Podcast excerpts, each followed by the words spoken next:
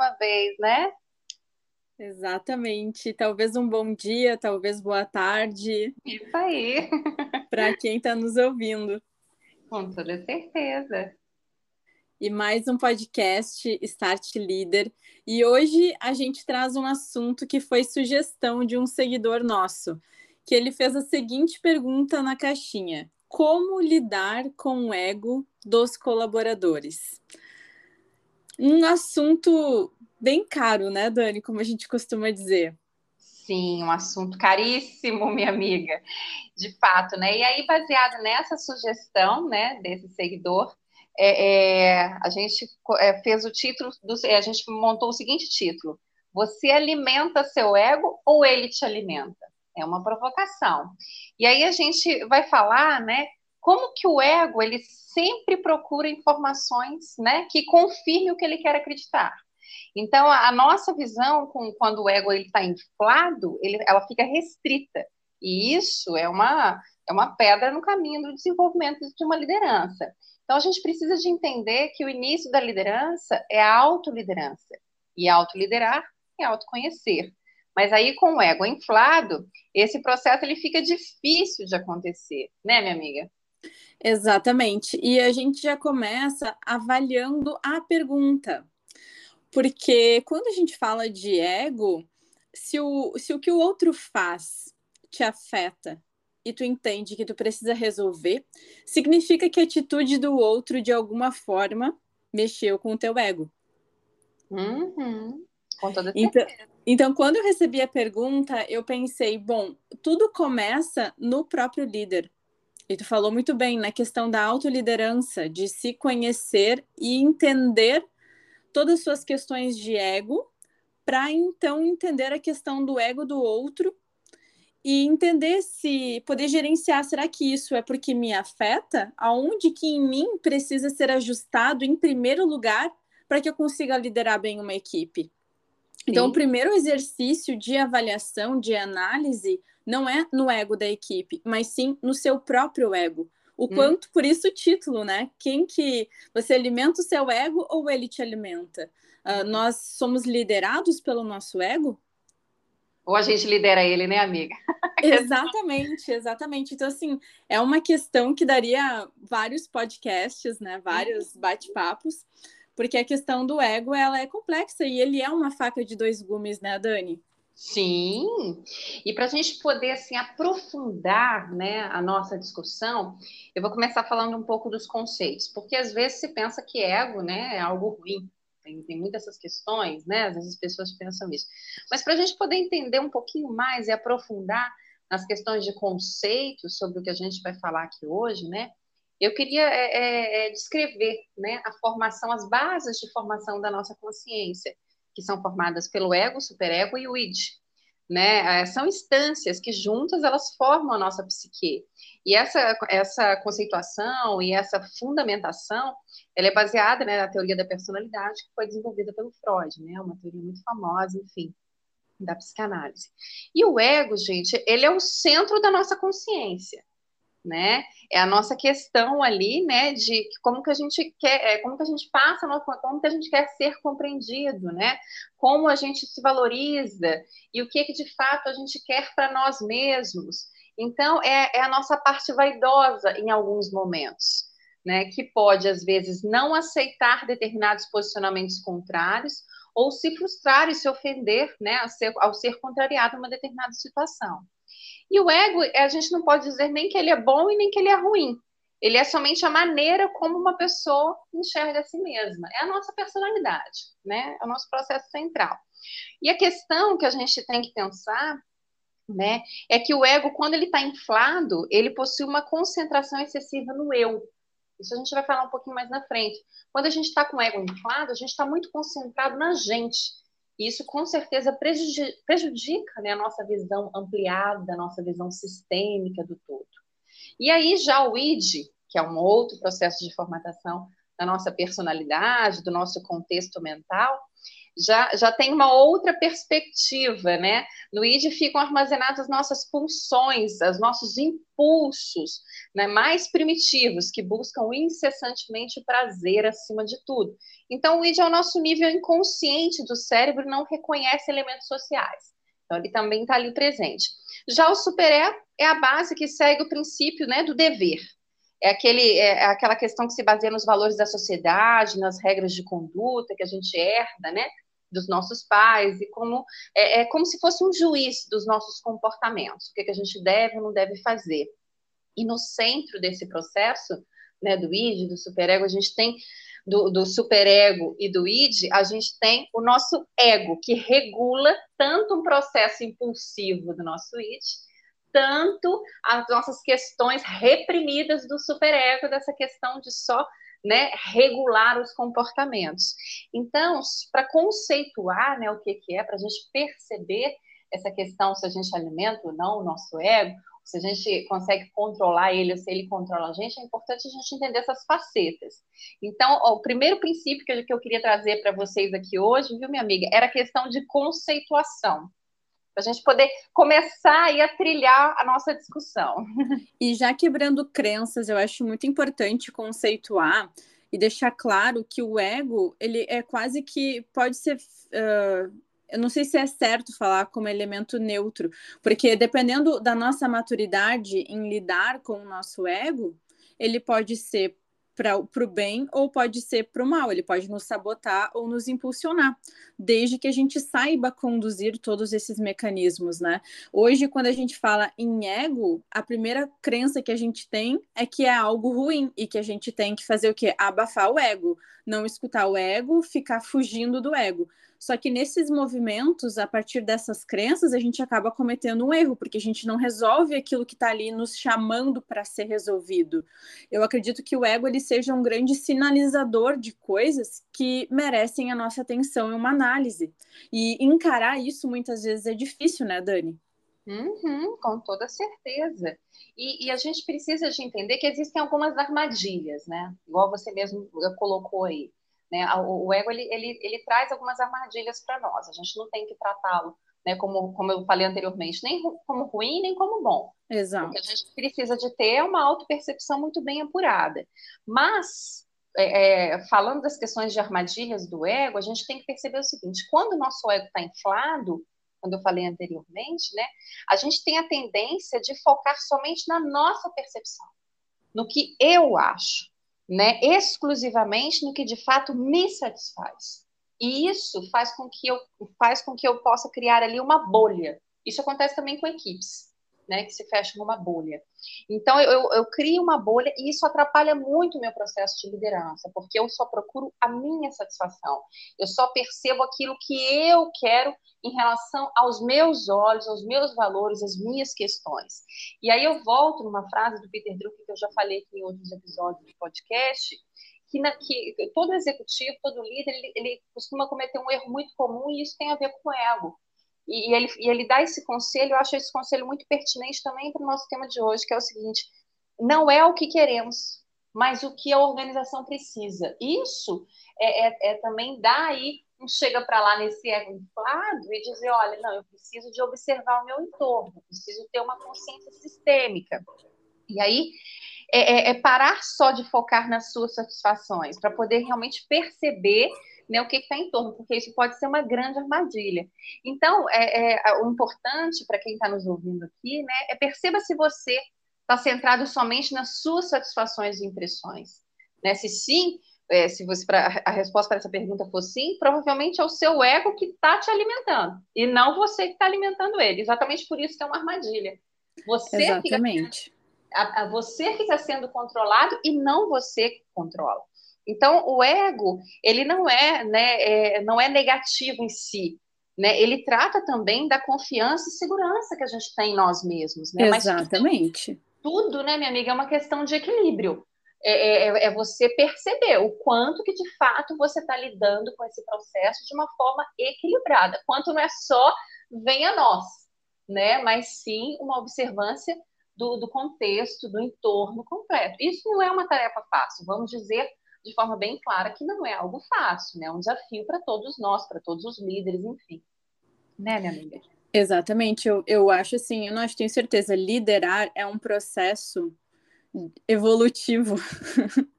Porque a liderança ela te coloca em diversas situações que te coloca assim, ó, de frente a frente a todas as tuas limitações. E o ego, essa questão do ego na liderança, uh, pode te dar várias armadilhas em relação à comunicação, em relação ao engajamento, à motivação.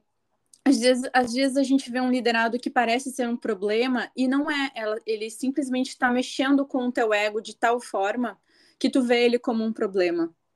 Então, são várias coisas que, uh, que o líder precisa ter atenção. Então, quando, se eu fosse responder essa pergunta diretamente a esse seguidor, eu diria que, em primeiro lugar, o líder, ele não precisa gerenciar o ego da sua equipe. Ele não precisa fazer isso.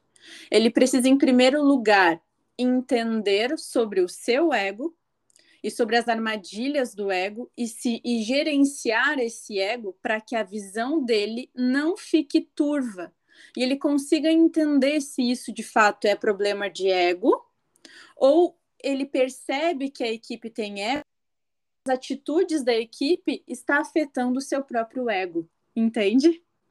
Sim. Quantas, quantos líderes que ficam com o seu ego afetado porque uh, vê que um, um, alguém da sua equipe se destacou, que chamou a atenção da diretoria, isso acontece, a gente não pode negar que isso não acontece, né?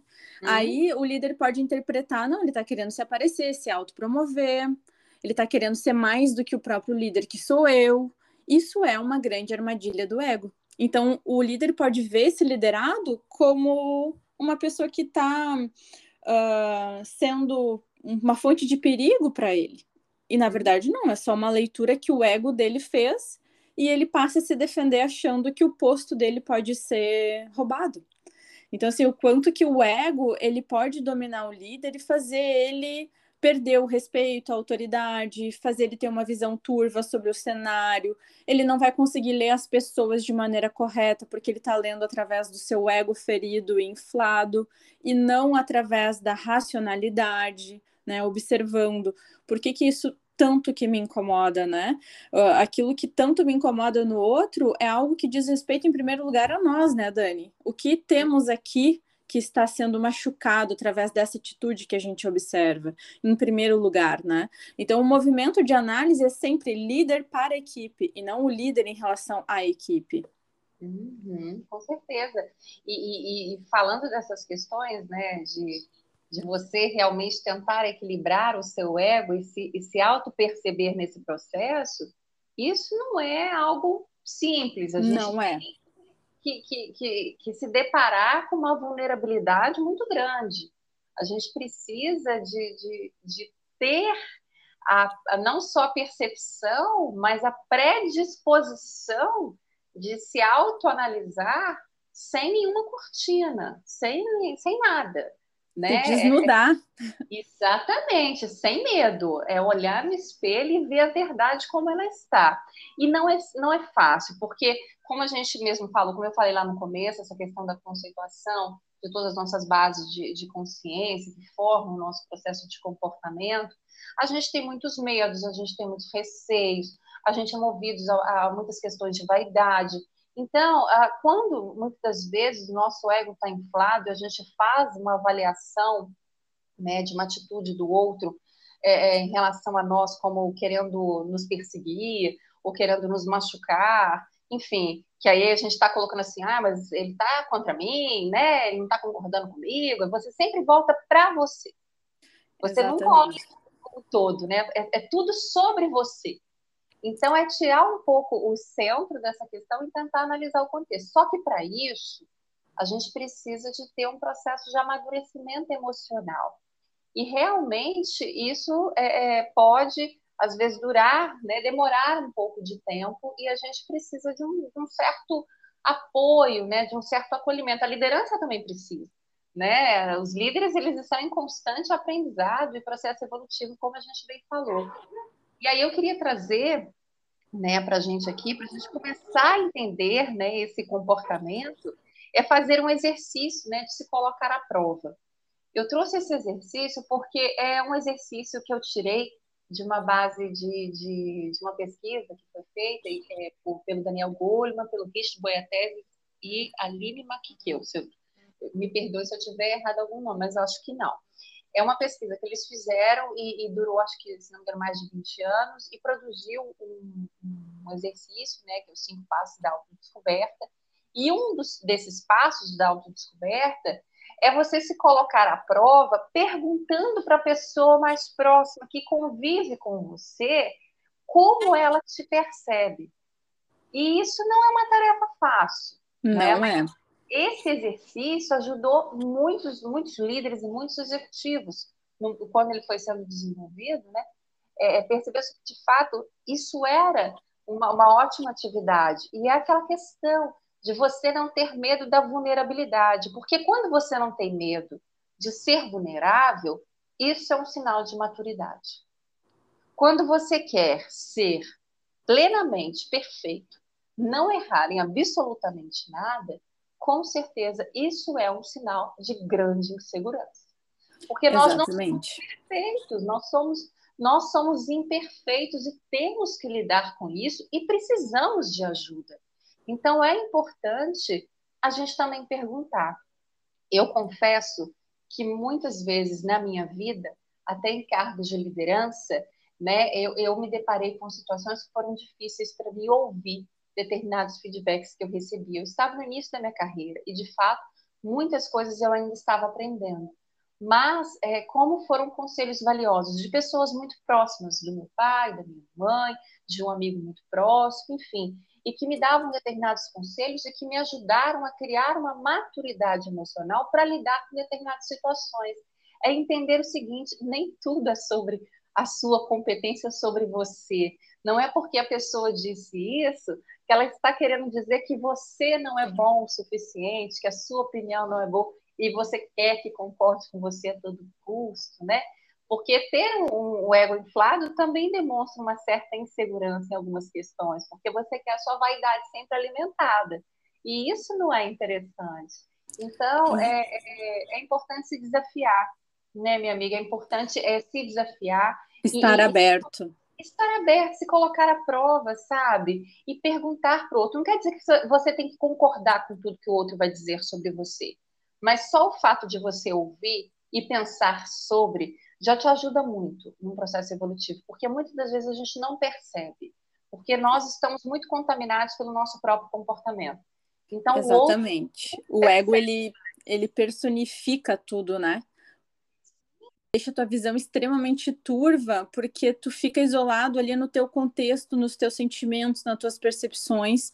E se tu não fizer um exercício de tentar enxergar o mundo de fora, sair da bolha, a gente vai ficar nesse ciclo vicioso o tempo inteiro de autopercepção uh, turva. Por isso que muitas vezes, Dani, olhar para dentro nem sempre é uma boa ideia se nós não estamos com as nossas emoções equilibradas uhum. ou com a nossa ou com a nossa percepção bem calibrada, porque a gente começa a olhar para dentro e nesse exercício de olhar para dentro, a gente começa a ficar com mais caraminhola ainda na cabeça, porque nós não estamos em condições de ter uma autopercepção uh, limpa, sem, sem interferências. Então, eu, eu acho esse exercício de pedir sobre a percepção do outro extremamente importante. E enquanto tu falava, tu falou exatamente aquilo que eu queria falar.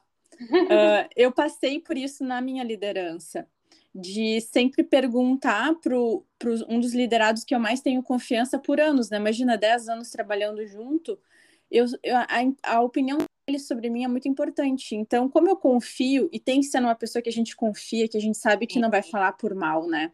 Sim. Que não vai falar para agredir. Isso é muito importante.